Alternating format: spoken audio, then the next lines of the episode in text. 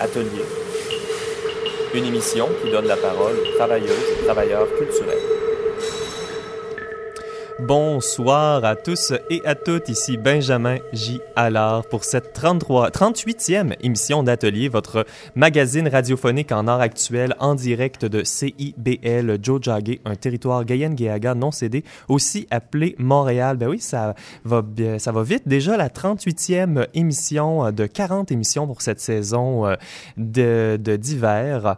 En entrevue cette semaine, Sylvain Aubé sera en conversation avec Éric Dorion. Au chronique que nous commencerons avec Laurent Van Brantoghem qui a regardé la programmation du festival Transamérique pour nous. Et en deuxième partie d'émission, Charlotte Mercil regarde le nouveau budget de la CAC selon la perspective des travailleurs et travailleuses culturelles.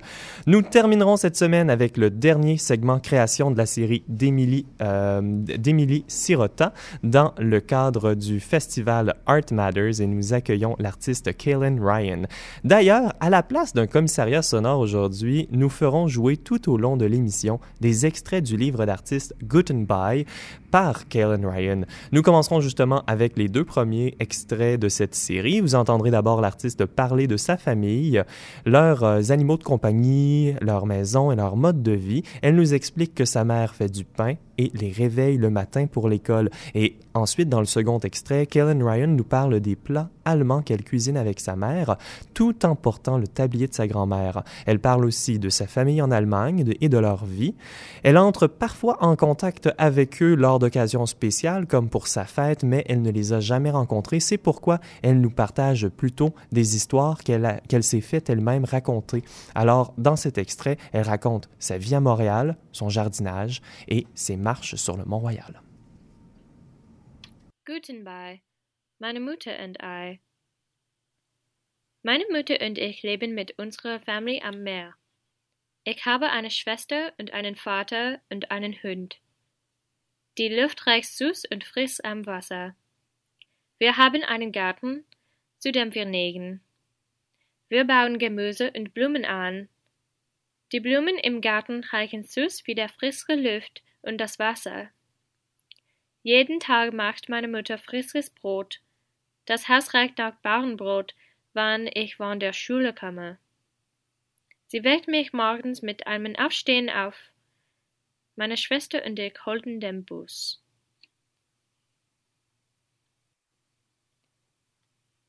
Wenn meine Mutter und ich zusammen Kuch oder Kunst make, lässt sie mich die Apron meiner Großmutter war. Meine Grandmother war eine Deutsche, die Krebs bekam, als meine Mother 21 war und starb. Sie war great von dem, was die Storys sagen. Einmal besuchten wir meine Cousins und Tanten in Deutschland. Sie hatten Horses und lebten an einem riesigen Stück Property. Sie sagte mir, dass wir Brieffreunde sein konnten, aber ich glaube nicht, dass ich ihnen auch nur einen Brief geschickt habe, nachdem ich den First erhalten habe. Sie leben jetzt in London und haben englische Boyfriends und Buchhalterjobs. Manchmal an mein Birthday, ich get messages von meiner Familie auf Facebook. Zum Glück a Geburtstag! They will sagt und einschleißen ein cheesy Foto of a Hund wearing a party hat. Ich want to besuchen Europe, aber ich habe kein Money für ein Tickets jetzt, though. Im Sommer I work in einer Nursery and ich wasse alle die Plants. The heat in the valley is unbearable for Gartenarbeit. Meine Freunde and I take picnics auf dem Mountain. Wir bringen Grapes and Bread and music and sit cross-legged in die Sonne. Vous écoutiez Good, uh, By, une œuvre de l'artiste euh, Kaylin Ryan, qui, euh, avec qui nous parlons à la fin de l'émission. Mais pour l'instant, c'est l'heure de l'entrevue de la semaine. Alors, on vous propose un extrait d'une conversation que notre chroniqueur en art sonore Sylvain Aubé a eue avec Éric Dorion, qui est un artiste sonore interdisciplinaire, improvisateur, compositeur pour la scène et le cinéma, musicien et commissaire audio. D'ailleurs, Eric était le commissaire sonore de notre 37e émission la semaine dernière, le 18 mars. Vous pouvez réécouter euh, la version intégrale de cette conversation sur le podcast Griche que Sylvain Aubé réalise. Vous trouverez toute l'information sur notre site internet au radioatelier.ca. Alors, Sylvain parlait à Eric juste avant un atelier sur l'art sonore qu'il donnait au Centre d'artistes Oboro. Bonne écoute. Je suis ici à Oboro avec Eric Dorion. Euh, donc, ça va bien? Oui, ça va super bien. Ah, Et non. puis, euh, pas trop nerveux pour euh, l'atelier de ce soir. Ah, c'est correct. Euh, Le, plus nerveux que j'ai été, c'était la première rencontre. Puis euh, par la suite, je me suis aperçu que le groupe était super intéressant. Puis c'était vraiment diversifié. Donc, euh, On va voir euh, sur notre site, euh, en fait, le- l'ensemble de ce que tu as fait. Donc, tous les groupes, toutes les collaborations. Donc, on, si on remonte dans le temps, Morceau de machine. Ouais. Il y a eu Bold aussi. Est-ce que Jazz, Napalm Jazz, Bold, Morceau de Machine. Mm. Puis par la suite, ben, c'est ça, il y a eu plein d'autres projets. Toutes en les collaborations. Les collaborations avec Aaron Sexton, avec Martin Tétrault, quelques disques avec Martin Tétrault. Il y a eu euh, là, il y a un prochain, ben, il y a quelque chose qui va sortir en 2019, très bientôt. Un, un duo que je fais avec Guillaume Clich. Guillaume Clich, c'est un compositeur euh, qui, euh, qui est très, euh, en, en fait, qui, qui est dans la scène euh, techno. Je- mais là, le mot techno est peut-être. Mais, euh, Électronique à électronique, mais au ouais, c'est ça. ouais, vraiment électronique, même avec des beats. Là, et euh, donc, il est sur cette scène-là, mais également sur la scène euh, musique électroacoustique, musique concrète. Et donc, euh, donc, on a un album qui sort là, sur un- une étiquette. euh, je sais pas si je dois le dire. non, sûrement que je dois le dire. Si au montage. On va le couper au montage. Ouais, c'est ça. Mais c'est un, c'est ça, c'est un, une étiquette qui s'appelle Microclimat, euh, puis qui est euh, un label euh, initié par Joanne Etu, Ambiance Magnétique, mais c'est, c'est comme un, un label plus musique non formatée t'es plus numérique. Est-ce que c'est et plus numérique? numérique? ouais, exactement. ouais, Ah, ouais, c'est un label numérique, voilà. Puis ils ont déjà des parutions. dans Oui, ils ont déjà des parutions, c'est, vraiment des parutions qui sont super intéressantes en plus. Excellent. Puis est-ce que tu as des choix préférés dans tout ce que tu as fait à date? Sur ton disque fétiche? du- Ah, oh! Genre celui-là, un, un Éric Dorion. euh, Ouais. Euh, ou une euh, introduction à Éric Dorion pour ce que que les gens découvrent. J'ai euh, introduction à, à mon travail. Je pense que euh, mon, mon album solo Kursk et moi c'est mon préféré. Bon. C'est quelle année? Euh, oh là là, euh, 2000 Quel label? 2008. Non, c'est- vraiment. Je l'ai mis sur Bandcamp. C'est un, c'est un, un album indépendant. Euh, en, fait, en fait, la composition de cet album-là, il y a des pièces qui, qui remontent jusqu'en 2006. Euh, et puis, je pourrais dire, c'est entre 2006 et 2010, 2011, les pièces ont été composées, peut-être 2012. Puis, euh, donc, ça, c'est un album que j'aime particulièrement. Euh, puis là, par la suite, euh, mes albums solo euh, sur Bandcamp, euh, j'ai tendance à, bien les. euh. Là, par la suite, les plus, les, plus vieilles albums, c'est toujours la, même chose. C'est que moi, je m'entends, puis je suis comme, oh là là. Mais bon, il y a encore des surprises. des fois, il y a un album Estrapade de, de morceaux de machine, donc le duo avec Aimé Dontigny, que, que j'aime encore écouter, qui date de 2004. Puis, euh, ouais, 2004-2005 puis euh, qui a encore euh, de quoi là, tu sais, puis même j'adore l'écouter parce que je me demande qu'est-ce que je fais dedans, tu sais. et euh, on retrouve On oublie, ouais, ce qu'on Ouais. c'est hallucinant et on retrouve euh, on retrouve une pièce entre autres avec Otomo Yoshide, Martin Tétrault, euh, donc il y a un petit, un petit côté aussi euh, assez euh, fier de Puis en parlant de Martin Tétrault, il y a l'album aussi avant, puis il y a eu 1948, qui Oui. était une bonne sélection. euh, donc c'est un excellent choix aussi. Peut-être qu'on va en entendre un extrait dans ah ouais ouais ouais je, Dans moi, le je montage, suggère tout à fait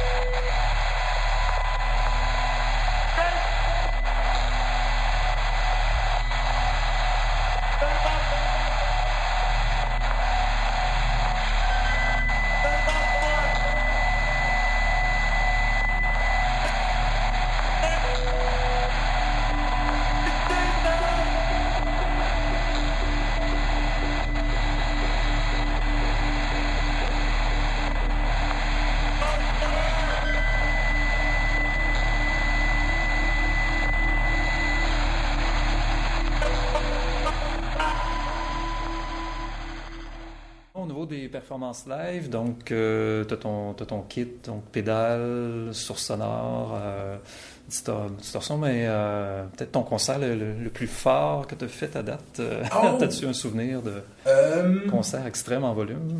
Extrême en volume, moi, mais, j'ai, oui, je suis allé, il y a eu quand même un, un concert que j'ai fait à Rouen euh, qui était, euh, qui était mon projet sur le, le, heavy metal. Euh, et puis, donc, c'était un, c'était pendant le, FME, le Festival de musique émergente. Puis j'avais demandé là, que j'ai des enceintes qui pouvaient cracher quand même pas mal. Puis et qui, donc c'était multi ça a été une bonne. ouais, on a reçu quand même une bonne dose. c'était pas mal. Ben, sinon, par exemple, vraiment le concert que j'avais fait au conservatoire à Montréal. Euh, et c'était dans la série Electrochoc, ça fait 4 ans ou 5 ans, je crois. Euh, Celui que tu as fait avec Philippe Aubert-Gauthier cette année, non? Non, non, non, ah, j'ai fait un solo Electrochoc il y a 5 ans, ouais, 4 euh, ans. Puis ça, ça avait été quelque chose quand même de pas mal... Ben, point de vue puissance, puis aussi, ben, j'avais quand même accès à 24 haut-parleurs. Puis d'ailleurs, mon technicien de son, c'était Guillaume Clich, qui était étudiant à l'époque au conservatoire. Vous avez lui le, ça, ça, va bien marcher. Excellent. Puis, est-ce que tu as d'autres projets qui s'en viennent? Tu as plein, plein, plein de projets qui s'en viennent. Est-ce qu'il y en a quelqu'un que tu peux annoncer? Euh, tu en as mentionné avec Guillaume Clich. Il y en a. Euh, le, prochain truc qui, prend, euh, qui me prend beaucoup de temps et qui m'excite et puis me rend nerveux, c'est un spectacle qui aura lieu le 21 février à la Cinémathèque. Euh, c'est dans le cadre d'un événement, là, euh, c'est une soirée qui souligne un cycle de six courts-métrages que mon ami cinéaste et peintre Martin Bureau a réalisé et pour lequel j'ai fait la musique. Donc ça, c'est la prémisse. Euh, il y aura la projection des six films, il y aura aussi une conférence d'Elisabeth Vallet. Et par la suite, il va y avoir un concert. Donc, c'est la première fois que je vais faire ça. Euh, c'est une composition que j'ai, euh, c'est une partition que j'ai développée euh, et qui sera interprétée par Martin Tétrault. Et moi, je vais appuyer un peu, mais je vais le diriger live. donc avec la partition. Ça, c'est la première fois de ma vie que je fais ça. Donc, donc ça me rend quand même assez nerveux. Euh, puis j'ai comme, comme une pression qui est là. Euh, puis j'ai surtout hâte de le faire. Là. Euh, on a commencé les pratiques, Martin et moi, puis ça se passe très, très bien. Bon, il faut dire que je travaille avec Martin Tétrault, donc c'est sûr que ça va bien aller. Ça va bien être. Ouais, c'est clair. Fait que la non-impro. Euh, ouais, ouais, mais la non-impro. La, partition, c'est la partition ouais, graphique. Partition, partition qui est, graphique. Partition qui est là, mais qui n'est pas du tout graphique, hein, qui est vraiment, c'est des notes mouvement 1, rapide, je donne des... et puis là, par la suite, on le travaille ensemble, on travaille l'impro ensemble, donc il y, a encore, il y a encore toute la liberté, là. Il y a pas de... Je suis pas encore sur des notes ou sur des... Euh, Super. Et en terminant, donc la question surprise, euh, est-ce qu'il y a des questions qu'on t'a... Une question, une question qu'on t'a jamais posée euh, dans tes nombreuses entrevues? Ah, euh, euh, T'aurais aimé qu'on te pose une question absurde qui... Non, moi, c'est ça, je, je, voulais, je veux comme pas sortir, ah, c'est quoi ta recette de meilleur biscuit, là, c'est ça, non, ça, on ne l'a jamais posé, on ne la posera jamais. Est-ce qu'on va pas poser? C'est qui ton écrivain préféré? Ouais, ton cinéaste préféré, auteur. donc, euh, écrivain préféré, euh, je suis à Kurt Vonnegut, puis Burgess mm. aussi, voilà. C'est bon, c'est bon. cinéaste, un coup parti? Ah, cinéaste! Le cinéaste, c'est... Post Ça, c'est... Euh, non, le cinéaste, euh, c'est tellement un terrain glissant. Euh, parce que j'en ai, j'en ai, j'en ai. mais je peux dire vraiment, ben, je demeure encore un Kubrickien, là. Je suis encore un Stanley Kubrick. puis, mais non, mais là, sinon, il y en a plein. Parfait. écoute, merci Eric de ta. écoute, merci Eric. Merci de l'invitation, puis euh, je vais vous suggérer des, des pièces là, écoutez.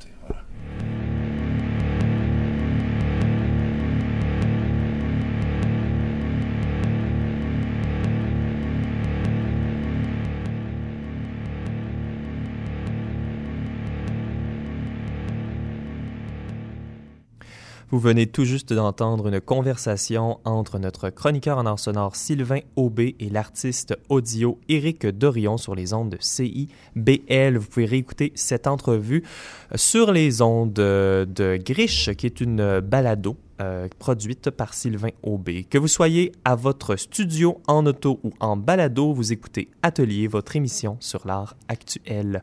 Pour plus de détails sur tous nos sujets, une seule adresse, le radioatelier.ca. Cette semaine, pour notre première chronique, nous parlons à Laurent Van Branteghem qui nous propose ses suggestions pour le FTA, le Festival Transamérique, un événement incontournable de la danse, du théâtre et des autres pratiques de l'art vivant à Montréal. Ce sera du 22 mai au 4 juin 2019. Bonjour, Laurent. Allô. Donc oui, effectivement, la programmation du FTA, le Festival Transamérique, pour ceux qui connaissent peut-être un peu moins, est sortie mardi dernier. Euh, ça, ça veut dire que ça annonce le printemps pour euh, tout le milieu. Pour ceux et celles qui connaissent moins l'FTA, c'est un festival international de danse contemporaine et de théâtre contemporain international parce que euh, une partie de la programmation, peut-être à peu près la moitié maintenant, sont des créations d'artistes de partout dans le monde. C'est donc l'occasion de voir des spectacles qui se passent, qui passent pas souvent à Montréal ou même qui passent seulement pour l'occasion. En général, la direction artistique du FTA cherche à programmer des œuvres provocatrices, expérimentales, parfois de plus grande envergure ou intimistes. Cette fois, le message de cette année est la recherche de l'émancipation individuelle, sociale, politique. Sortir de soi. Sortir de soi, c'est le sous-titre de cette année. Sortir de soi, faire un pas de côté, adopter une autre perspective, écouter, c'est à quoi le directeur du FTA nous invite pour cette 13e édition. Mm Wow, c'est attirant comme, euh, comme thématique. Donc, on rappelle en fait que les performances et les représentations du FTA ont lieu vraiment à différents lieux, là, euh, euh partout, oui, partout à Montréal. Et c'est, on le répète, du 22 mai au 4 juin. Donc, maintenant, tu vas nous présenter euh, plus en détail trois propositions de spectacles à voir au FTA. C'est bien ça? Bien, entre autres, comme je connais mieux la danse, effectivement, je vais euh, me concentrer sur cette, euh, cette discipline-là. Donc oui, je vous fais trois suggestions. D'abord, peut-être que ça va parler à certains et certaines, l'artiste visuel Stephen Cohen passe à Montréal le 27, 28 et 29 mai. Il vient performer son spectacle Put Your Heart Under Your Feet and Walk. On le connaît surtout pour son œuvre performance Chandelier, filmée en 2002 Mhm. oui, je le connais. où il déambule dans le quartier de Newtown, un quartier de Johannesburg aux conditions de vie difficiles qui menace d'être complètement rasé sans qu'on se soucie de même relocaliser beaucoup de ses habitants et habitantes. Dans cette performance, Stephen Cohen est vêtu d'un corset beige rose de collant. Il porte un majestueux chandelier scintillant comme tutu et marche sur de très hauts souliers à talons.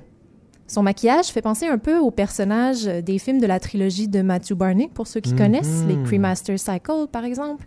À mi-chemin entre la figure mythologique du faune et le drag queen, Stephen Cohen utilise son propre corps et sa vulnérabilité pour exposer des enjeux qui lui tiennent à cœur. Originaire d'Afrique du Sud, un pays qu'il dénonce comme raciste et homophobe, Stephen Cohen est un artiste blanc, juif, homosexuel, et il partageait sa vie depuis longtemps avec son compagnon, un danseur de ballet, lui aussi originaire d'Afrique du Sud, et décédé après plusieurs années de vie commune. Put your heart under your feet and walk. Est-ce que sa mère lui aurait répondu lorsqu'il lui a téléphoné pour lui annoncer le décès de son conjoint? Le hmm. performeur a donc créé ce spectacle comme catharsis et comme coup de poing pour nous faire réfléchir sur certains destins. La scène est jonchée de chaussons de ballet, mais aussi d'autres objets qui, sans qu'on le remarque vraiment, forment des swastikas au sol. Jussés sur des talons si hauts qu'ils en sont presque des échasses, Stephen Cohen, magnifiquement baroque, se livre à une cérémonie funéraire en l'honneur de son amour décédé pour ne pas mourir de chagrin. Oui, wow, ça, ça va être percutant, ça, j'imagine, euh, comme euh, proposition. Euh, très fort visuellement, mais également symboliquement. Donc, c'est à voir absolument à l'usine C du 27 au 29 mai. Et alors, ta deuxième suggestion, Laurent, c'est quoi? En deuxième temps, je vous parle de Calacuta République, une œuvre du chorégraphe Serge Aimé Koulibaly. Après avoir travaillé avec le chorégraphe flamand très connu Alain Platel, Serge Aimé Koulibaly fonde sa compagnie à Ouagadougou. Comme lui-même l'écrit, naître et vivre son enfance au Burkina pendant la présidence de Thomas Sankara, c'est intégrer au plus tôt un sentiment politique, une préoccupation sincère pour les autres et le devenir d'une nation et d'un continent. c'est développer une conscience globale de son environnement et une lucidité corrosive. Dans un pays où tout est à construire, la culture est véritablement un enjeu clé. Mhm. Et puis, Calacuta République, c'est une chanson, ça? C'est pas tout à fait une chanson. Mais en effet, c'est inspiré de la pièce et de l'œuvre du très populaire musicien et activiste nigérian Fela Kuti. Ah. Calacuta République, c'est le nom de la maison, en fait, de Fela Kuti, située dans la banlieue de Lagos au Nigeria, et déclarée république indépendante par le musicien. C'est son studio d'enregistrement, sa maison où loge sa famille, et euh, ça abrite aussi une clinique médicale. En, en 1977, le gouvernement militaire fédéral de l'époque l'incendie. Oui, ben, déclarer sa maison comme étant une république indépendante, il faut avoir beaucoup de courage. hein. entre autres. L'œuvre de Serge Aimé Koulibaly, présentée au FTA, est un hommage, oui, mais la musique de Fela Kuti est surtout une inspiration pour puiser une force de révolte. Sur scène, sept danseurs et danseuses se réapproprient une danse à leur image qui, selon les dires du chorégraphe, ne se restreint pas à l'idée étroite d'un art africain et de la binarité traditionnelle versus contemporain. Virtuose, guerrière, incarnée, sensuelle, contemplative, l'énergie sur scène est avant tout celle de la révolte et de l'engagement absolu. Ça donne vraiment le goût d'y aller. Alors, euh, c'est la pièce Calacuta République de Serge Aimé Koulabi. euh, Koul- Koulibaly. Koulibaly, merci Laurent. Ça sera présenté au Monument national du 23 au 25 mai. Et pour euh, terminer, tu nous parles d'une pièce euh, d'une artiste d'ici euh, qui, euh, qui peut nous donner un peu euh, l'idée de, de ce qui se fait en, en danse, en théâtre, en création nouvelle euh, à Montréal. Absolument. La danseuse euh, et performance d'Anna Michel présente en primeur sa dernière création qui s'intitule Cut Glass Spring au prochain FTA. En 2017, la Biennale de Venise lui a décerné le Lion d'argent pour sa, pratique novatrice en danse. Donc, vous en avez peut-être entendu parler comme ça aussi. Basée à Montréal, Dana Michel, vient d'Ottawa et elle développe d'abord un intérêt accru pour le sport, dont la course et le football, pour se tourner tardivement donc vers la danse et la création artistique. Elle est aujourd'hui une créatrice authentique, singulière, avec une voix affirmée et pertinente. Vous avez peut-être déjà entendu parler ou vu deux de ses dernières créations qu'elle a présentées dans les précédentes éditions du FTA, Yellow Towel ou euh, Mercurial George. Mhm. Moi, je l'ai- je l'avais vue en résidence à SBC. Elle avait une résidence de création là, où elle réinterprétait Yellow Towel. C'est vraiment une, une pièce très forte. Mhm. Cette fois, avec Cut Glass Spring, elle aborde son rapport à la sexualité. En entrevue, Dana Michel explique J'ai une obsession depuis très longtemps de vouloir donner des cours de sexualité ou devenir sexologue. Et puis, maintenant, comme j'utilise mon corps comme matière, j'ai réalisé que quand je suis en performance, je veux devenir tout ce que je, peux devenir tout ce que je veux être. Jouer avec mon corps librement, mais hors de la scène, je me sens pudique, mal à l'aise de montrer de la peau. Je m'intéresse à l'incidence dans ma vie de ce que je fais sur scène. Donc, sa recherche s'inscrit donc entre les états d'intimité et d'inconfort, entre être pudique ou exhibitionniste et bien sûr tout le spectre qui se retrouve entre les deux. Encore une fois en solo, torse nu, un micro à la main qui distorsionne sa voix, son corps noueux se comprime, se contracte, près de la convulsion douce et dure à la fois. Sa manière de bouger est propre à elle, minimale, déconcertante, parfois drôle et parfois dérangeante. Habituée à répandre des obstacles sur scène, des objets invitant à être manipulés, des déclencheurs d'action ou d'état d'être, Dana Michel envisage son corps, sa voix, davantage comme des matières complexes qu'une continuité fluide d'elle-même.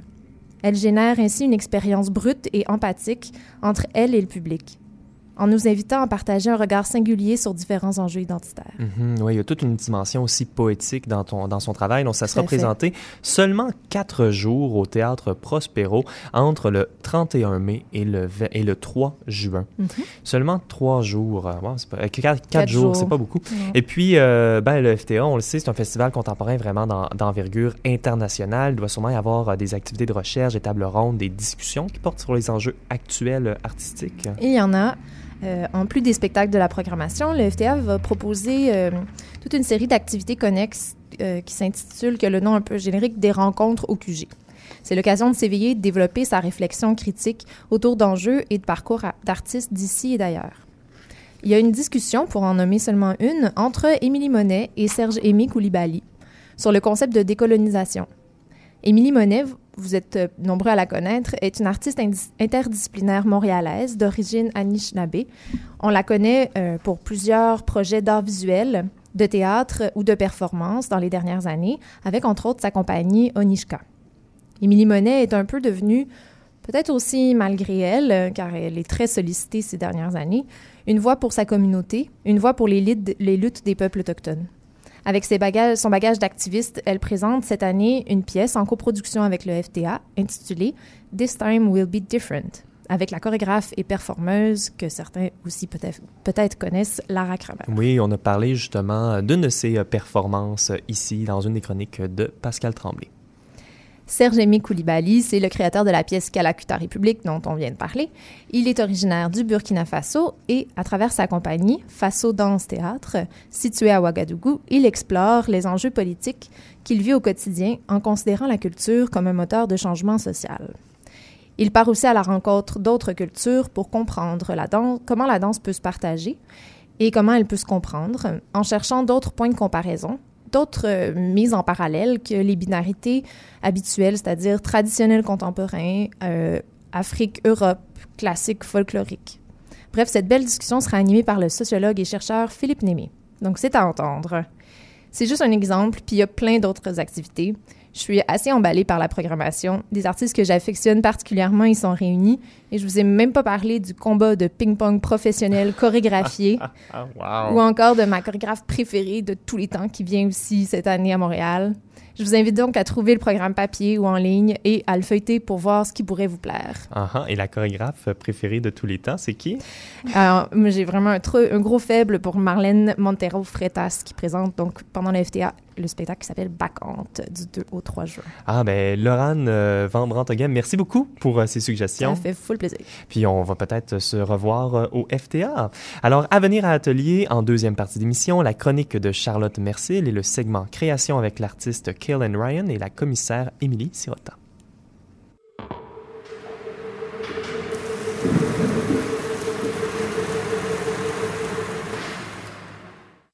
Autrement indépendante. Jusqu'au 3 novembre, Bibliothèque et Archives nationales du Québec présente À nous la glace, l'ADN du hockey amateur, une exposition ludique et interactive à la Grande Bibliothèque. Témoignages de joueurs, jeux questionnaires et parties de hockey virtuelles. Venez voir vivre les archives québécoises de BANQ dans cette exposition mise en scène de manière originale, en collaboration avec Hockey Québec et le Journal Métro. Porte-parole, Jean-Thomas Jobin. Rendez-vous à danq.qc.ca pour en savoir plus.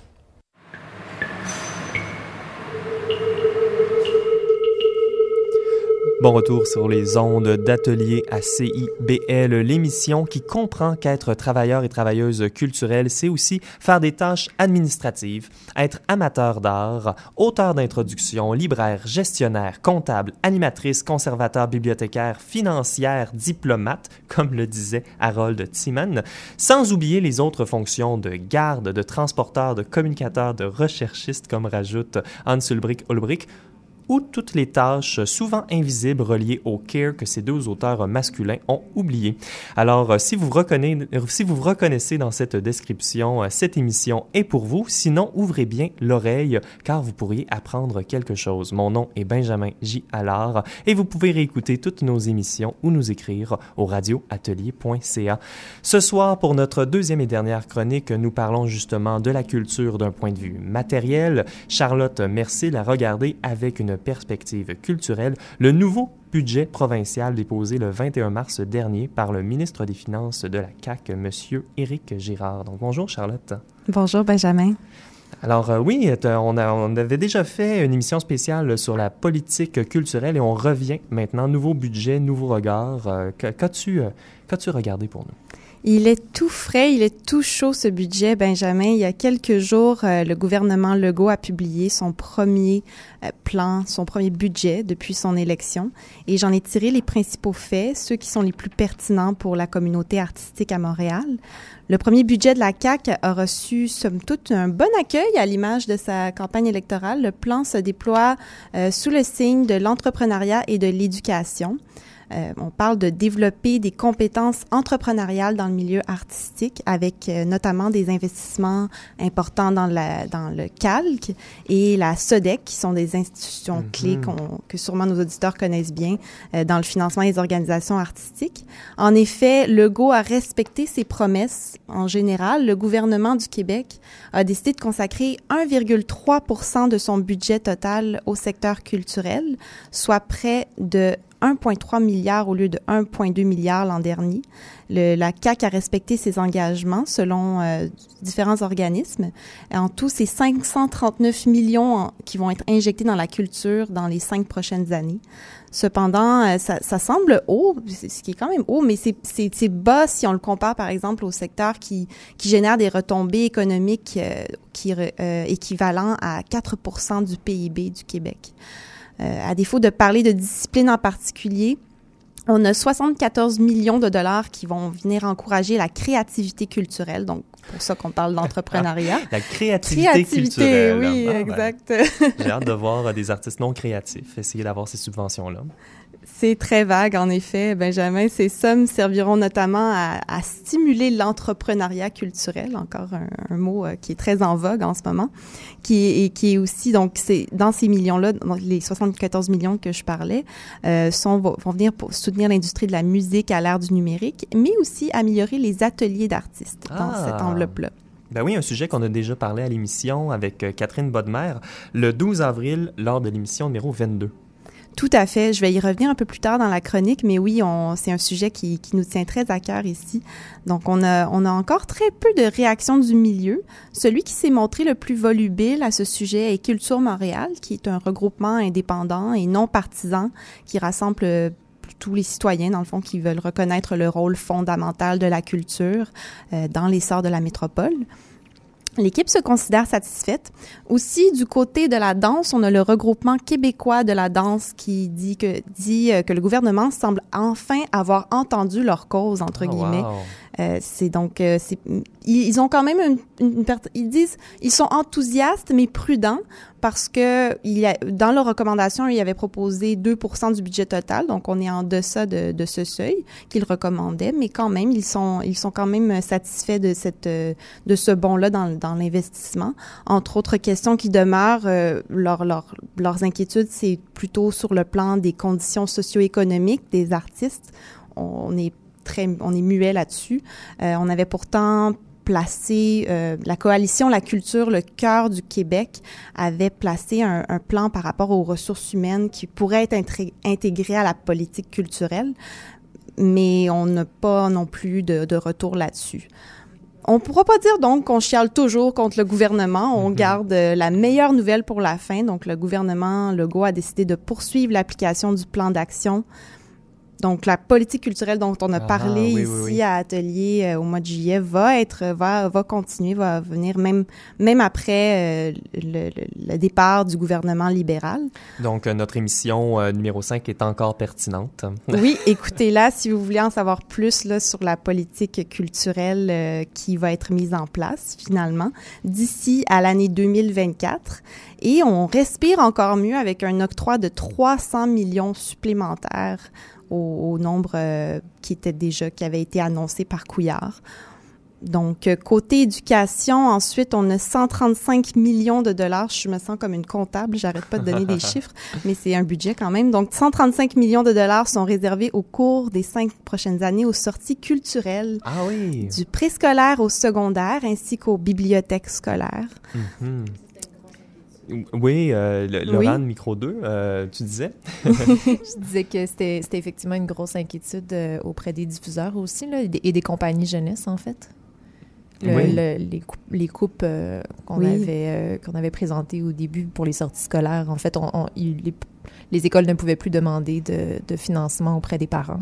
Et donc, on savait pas comment est-ce que ça allait être financé. Tant mieux. Je suis que d'entendre ça. Ben oui, parce que c'est un élément super important, je crois, de l'éducation artistique, c'est d'aller voir de l'art et on sait que l'art nous ouvre au monde, nous ouvre au vivre ensemble. C'est une très belle nouvelle. Tout à fait. Puis, euh, on sait que c'était une promesse électorale, le Legault.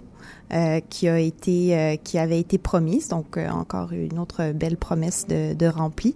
Et aussi parce que dans, dans les études de plus en plus sur les politiques culturelles, on dit que l'éducation est l'un des facteurs les plus importants pour prévoir, anticiper la consommation culturelle d'une population avec l'âge, et vous ne l'aurez jamais cru, la consommation d'Internet. Donc, c'est les trois, le triangle, le, cocktail pour savoir si quelqu'un va consommer de la culture Donc, plus tard dans sa vie. Ouais, donc plus on est exposé euh, par Internet, on a, on a des chances de s'intéresser à la culture, on s'ouvre au monde de cette manière-là. hein. Tout à fait. C'est un effet de cumul. Donc, on, ça ne veut pas dire qu'on va rester chez nous. En fait, on va être plus susceptible d'aller en salle euh, après, plus qu'on s'informe, comme, comme tu Mhm. dis.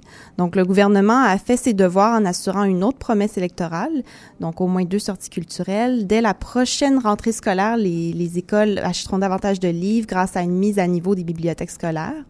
Et euh, bon, en fait, donc oui, c'est une, une bonne, un bon point de départ, mais quand même, le Devoir vient de publier des résultats, que, euh, une étude qui dit que 15% des élèves issus des écoles publiques régulières fréquentent l'université à l'heure actuelle. Donc, on va s'assurer que, que, les, que ces sorties culturelles-là soient, soient à des gens qui sont de plus en plus euh, éduqués. Et à cette fin, donc, euh, on, est, on prévoit des sommes de 15 millions de dollars en 2019-2020 et 30 millions de dollars au cours de chacune des années suivantes. Ce qui va être intéressant de voir, c'est comment euh, on, donc on a clairement une corrélation entre éducation et culture, mais de voir comment le ministère de l'éducation et de la culture vont pouvoir travailler ensemble, parce que là on, on a cet argent-là qui est disponible, mais ça reste des ministères qui travaillent énormément en silo en ce moment. Donc il va falloir, il n'y a pas eu de, de, de, de précision sur comment ils vont pouvoir se concerter pour mettre des, des des politiques en place. Euh, et aussi, l'enjeu de la rétention parce qu'on va voir une pièce de théâtre, c'est super, on va au musée, mais où se passe la conversion de l'élève en sortie scolaire qui, qui est juste content de ne pas être assis en classe à vraiment comprendre les codes qui sont encore jugés très inaccessibles de la danse contemporaine, du théâtre. Donc, c'est un sujet à démystifier non seulement là-bas, mais aussi en classe. Ben oui, de- de- d'en parler, puis de voir également comment ce genre de, sortie-là ou de, de, contact-là, alors, peut aussi aider à d'autres matières, aux mathématiques, au français, aussi à, aux, à l'univers social, tout ça. Moi, c'est ce que je crois, que l'art peut également avoir une répercussion, un écho à travers tout le parcours scolaire. Tout à fait. Et plus, et plus loin même. Tout à fait, ait- ait- que ça soit vraiment intégré dans le cursus, qu'en ce moment, il s'est pas très, beaucoup enseigné à l'école et qu'il y ait vraiment des médiateurs ou en tout cas des professionnels ou que les enseignants soient aptes à venir euh, stimuler la dis- discussion, que ça sorte de la salle de spectacle, donc avoir, donc avoir plus d'activités de compréhension et non juste d'exposition à Mhm. l'école. Sinon, autre fait marquant pour le milieu de l'art, il y a 49 millions de dollars qui vont être euh, alloués à la valorisation du patrimoine culturel, 3 millions par année pour les institutions muséales, donc on va garder les premiers dimanches gratuits de chaque mois dans les musées. Québec a également décidé d'investir dans les ateliers d'artistes, donc qu'on mentionnait en début de chronique, en y consacrant 25 millions sur 5 ans. Une enveloppe qui va permettre de rénover et d'aménager des espaces de travail pour les artistes, en plus de revitaliser les quartiers montréalais, je cite, et d'encourager la propriété collective des ateliers. On avait parlé d'ailleurs des, des- oui. Ouais, oui, ben, sur le sujet de la propriété collective, c'est intéressant, ça, de justement, euh, de pas juste donner de l'argent pour rénover des, euh, des ateliers qui seraient ensuite, euh, bon, euh, des loyers qui seraient inaccessibles, là, mais d'encourager euh, peut-être des, des formats comme euh, des coops ou euh, des choses comme ça. Je trouve ça intéressant. Oui, et effectivement, parce qu'on nous, on- à l'émission, on parlait de l'édifice Bellechasse qui avait été écarté dans le, euh, comme d'autres euh, bâtiments qui avaient été écartés dans le quartier du Milex pour aménager les nouveaux bureaux de Microsoft. Une Mhm. situation. C'est pas encore fait pour le 305 Bellechasse, disons. Non, non. Mais c'est possible Merci, que ça oui. arrive. Oui, oui, c'est ça. Il faut toujours rester vigilant. Puis c'est c'est une source d'inquiétude, oui, en ce moment, et non euh, une réalité. Mhm. Et donc, euh, ça fait penser aussi aux ateliers qu'il y avait sur De Gaspé euh, au profit des compagnies là, plus euh, dans le secteur technologique. Donc, ce sera aussi une variable à surveiller pour que les, les artistes pardon, n'aient pas constamment à se replier vers les périphéries et voir comment ceux-ci vont pouvoir côtoyer, coexister avec des compagnies qui sont certes lucrative, mais qui bouleverse complètement une vie de quartier, qui justement fait toute la renommée Mhm. dans lesquelles les artistes habitent. Euh, Les hipsters se sont pas installés dans le Myland pour rien, c'est parce que cette beauté-là s'est bâtie sur une grande concentration d'artistes qui, beaucoup, ne peuvent malheureusement plus se payer ces espaces-là. Euh, je serais intéressée à en savoir plus sur comment cette enveloppe, d'ailleurs, va donc va permettre d'endiguer ce conflit. Donc, je, me- je ne me prétends pas être la parole, la porte-parole des travailleurs et travailleuses culturelles, mais voici, euh, n'hésitez pas à réagir, à nous écrire, euh, à- aussi mes collègues en ont, mais là, je pense Mhm. qu'on on manque un peu de temps pour ça. Mais si, euh, si vous avez des questions, si des choses qui ont piqué vo- votre intérêt, n'hésitez pas à nous écrire. euh, ça ferait plaisir de vous, de vous lire. Ben oui, tout à fait, au radioatelier.ca. Charlotte Mercil, merci beaucoup pour euh, ce regard, cette tra- ce travail difficile de, de regarder euh, les, le budget comme ça sous l'angle des travailleurs et travailleuses culturelles. Merci, Benjamin.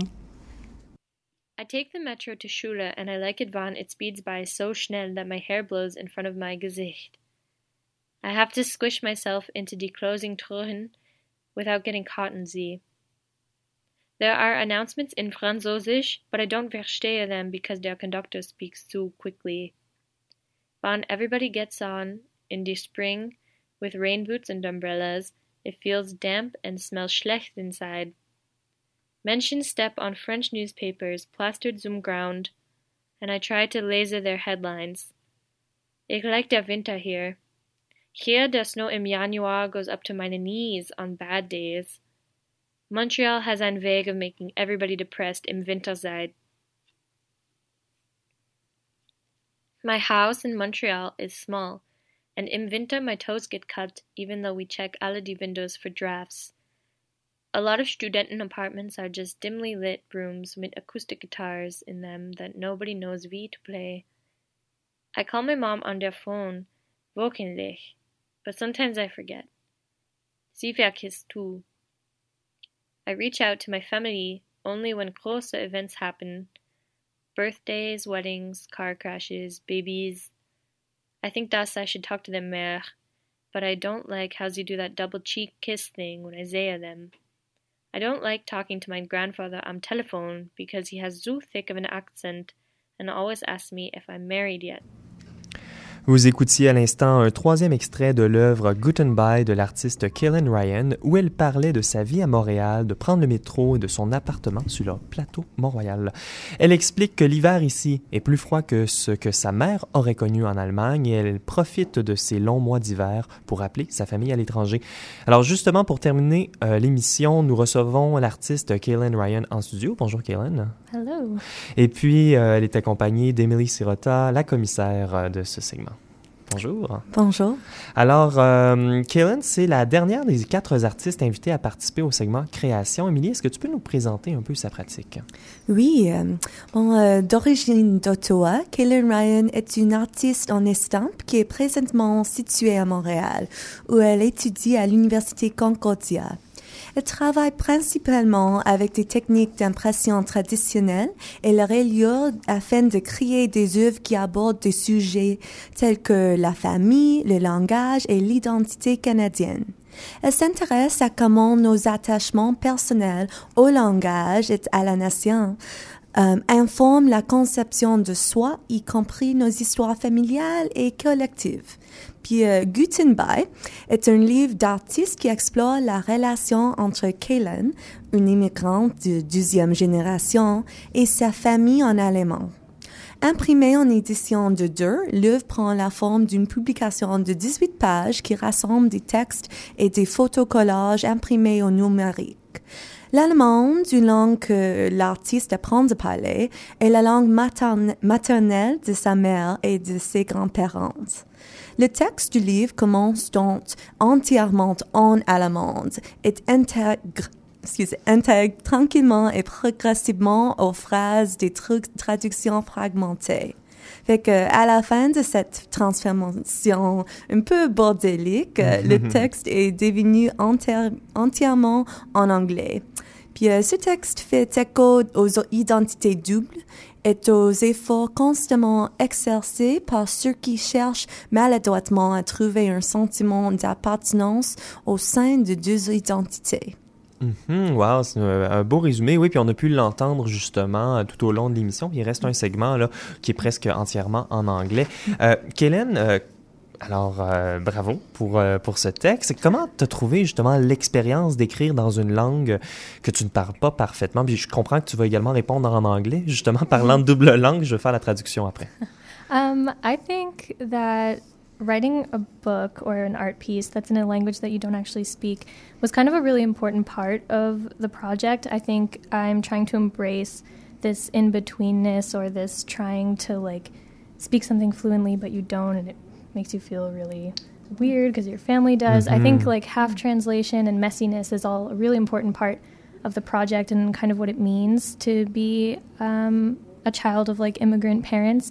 However, that being said, there are German people in the room right now, and I think it's very embarrassing that people can hear my awful German. So it's kind of based on that. Ah, ben oui, mais il faut pas, faut pas avoir euh, honte de ça. Donc, tu disais que écrire un, livre ou écrire une pièce d'art euh, dans une langue différente était justement une, une, pa- une partie, une composante importante de ton travail parce que tu, tu euh, souhaitais justement euh, investiguer ces sentiments-là de double nationalité et de ce que ça voulait dire d'être capable de parler couramment une langue.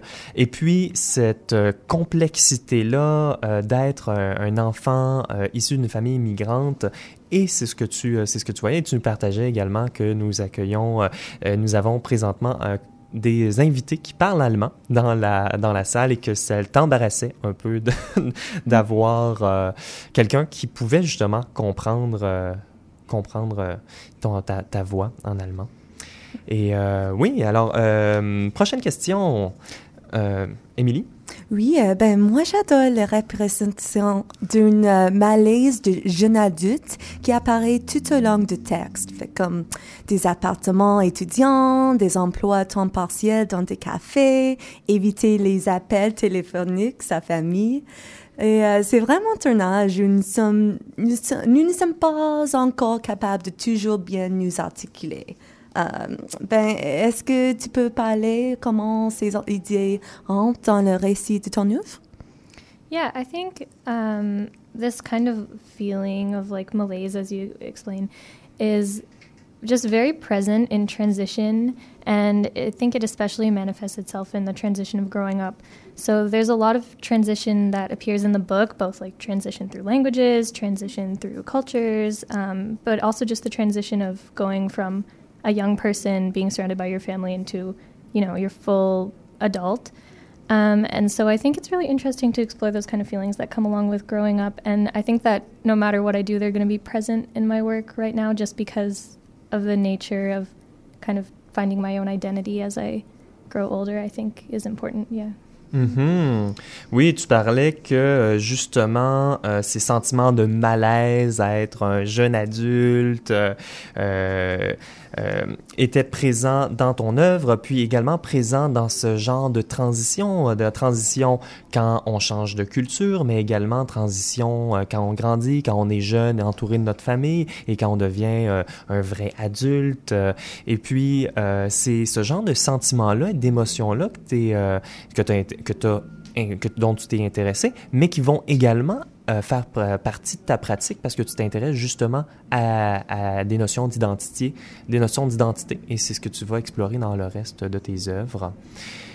Et euh, Ouais, ouais, euh, on, a, on a une autre question, on est curieux. Euh, va- Vas-y, Émilie.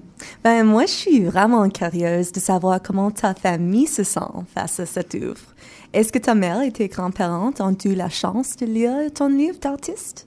Well, they haven't actually read it. They know that the book exists. I've told them about it, but I'm hesitant to actually read it, mostly because I'm a mm. little embarrassed about the German that's in the book. Mm. Um, but also, I think I, my mother and my father have this like similar kind of attitude that a lot of immigrants might have, which is like, we're Canadians now and we're not German, mm. and like this is who we are, which is all good and fine. But it's it's they have a different attitude towards it than I do, which I think it's interesting to kind of explore where my family's coming from and like using that as an aspect of my identity. However, they're this whole like we are no longer German, we're Canadian, so yeah, it's kind of interesting. I'm I'm not sure like how they would react if they actually heard the book read aloud, but Mhm. Euh, donc, tu nous parlais que euh, ils n'ont pas encore lu le livre Ta famille.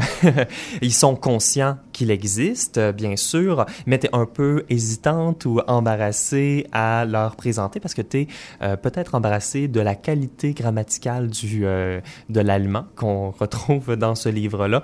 Et puis, euh, tu nous partageais également que ta mère et ton père avaient des attitudes différentes sur l'identité. Donc, pour eux, ils sont des Canadiens maintenant, et puis, et puis ça Tandis que toi, tu es intéressé également à explorer euh, les différents aspects de ta personnalité et, euh, et tu sais pas en fait comment ils réagiraient euh, par rapport à ça. Euh, ben, Kellen Ryan, merci beaucoup pour Merci. pour, pour, pour, euh, pour, pour le livre, également pour tes euh, généreuses réponses. Donc, on va écouter le dernier, le dernier segment euh, création de cette semaine où Kellen Ryan euh, parle d'être une jeune adulte avec un emploi et un diplôme et de la distance croissante qui s'établit entre elle et sa famille lorsqu'elle développe son indépendance. Elle finit le récit avec des réflexions au sujet du changement et, et de l'apprentissage. Donc, on va revenir euh, par la suite pour faire un retour sur les quatre segments création de l'exposition Comment exprimer l'indicible avec Émilie Sirota. The summer's now is in all electric fans and reading foreign magazines in the backyard. I wonder who can sleep in the heat like Diza. I work part time in a coffee shop to save money to travel and pay my rent. I drink beer by the pint on weekdays and espresso by the cup at work in der Morgens. I don't think my mom would approve of how often I drink or smoke, so I just don't tell her. I drink aus ein cat mug with my name on it, which is cracked in the handle, but it's my favorite one because it was a gift from my family. I bought a new bike and I'm werde rade es to class when it's nice out. Recently, I've been thinking a lot about how things change. It's scary how fast things change and how everything was so different six months ago. People change and places change and the way things are, it all changes with time. I've been thinking about how it used to be. I've been learning more and more that when you start to get comfortable somewhere, that's how you know it's time to leave. Vous écoutiez le dernier segment du livre d'artiste Gutenberg par euh, Kalen Ryan, une œuvre qui fait partie du commissariat d'Émilie Sirota pour le festival Art Matters. Émilie, euh, bonjour. Bonjour. Alors, ça fait plusieurs fois qu'on t'accueille en studio, c'est la quatrième en fait. On n'a pas eu la chance de discuter de ton travail, de discuter de ce que tu fais. Est-ce que tu peux nous parler un peu de ta pratique et plus spécifiquement de la programmation que tu as développée pour le festival Art Matters? Oui, absolument. Euh, D'origine du Winnipeg, moi je suis présentement étudiant à l'Université Concordia où je me concentre sur l'écriture et la performance. Mon travail mélange mes études en théâtre et en éducation somatique avec mon amour de la poétique innovatrice et l'humour féministe queer. Je suis aussi nerd de la théorie des affects et de la phil- philosophie du processus. Je suis un vrai hit au fait.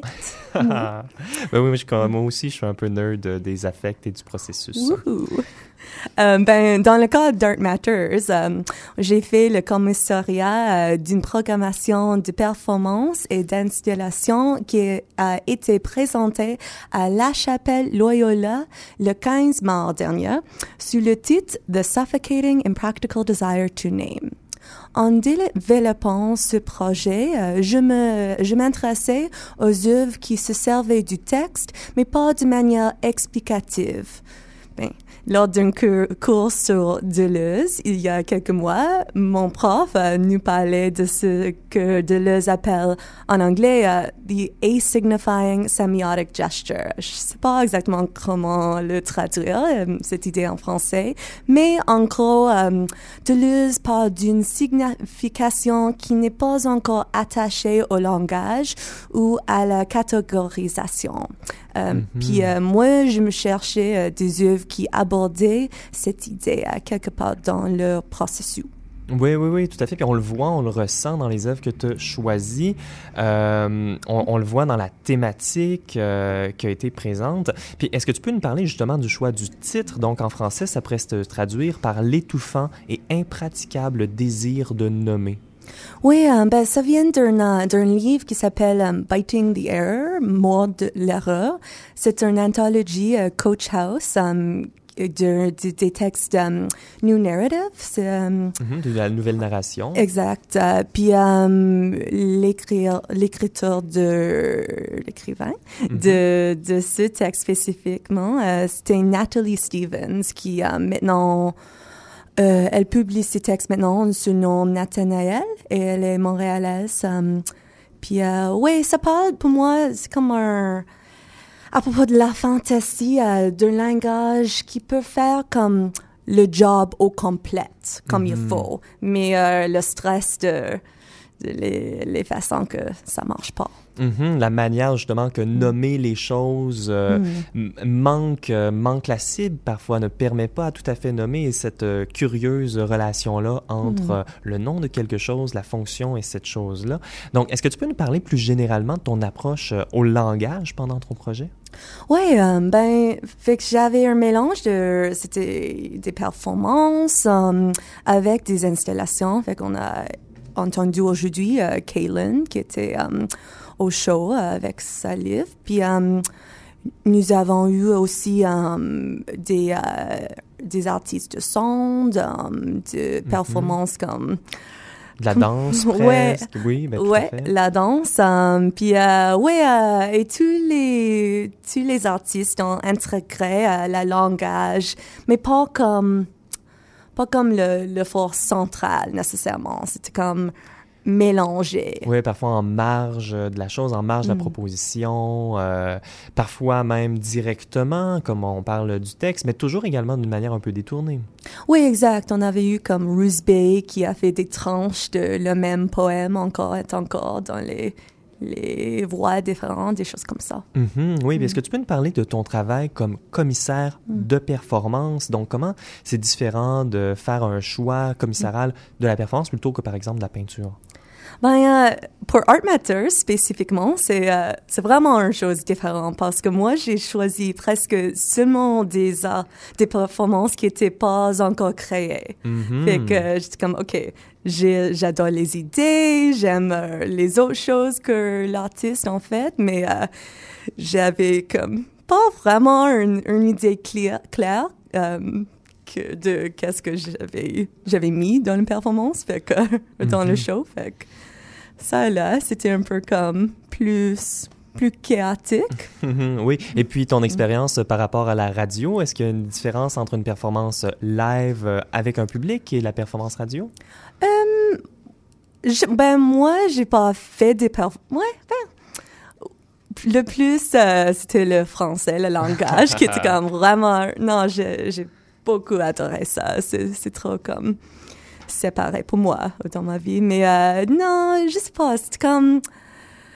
Mes artistes sur la radio étaient comme super faciles à travailler avec, travailler avec. Ah, fantastique. On remercie d'ailleurs euh, Michel Lacombe pour l'aide Mm. euh, à la coordination et à la traduction. Merci. Eh bien, Émilie Sorota, ça a été un plaisir de faire de la radio avec toi. Merci beaucoup pour euh, ce beau travail. Merci bien. Et puis, euh, ben, c'est ce qui mettra fin à cette 38e émission d'Atelier, chers auditeurs et auditrices.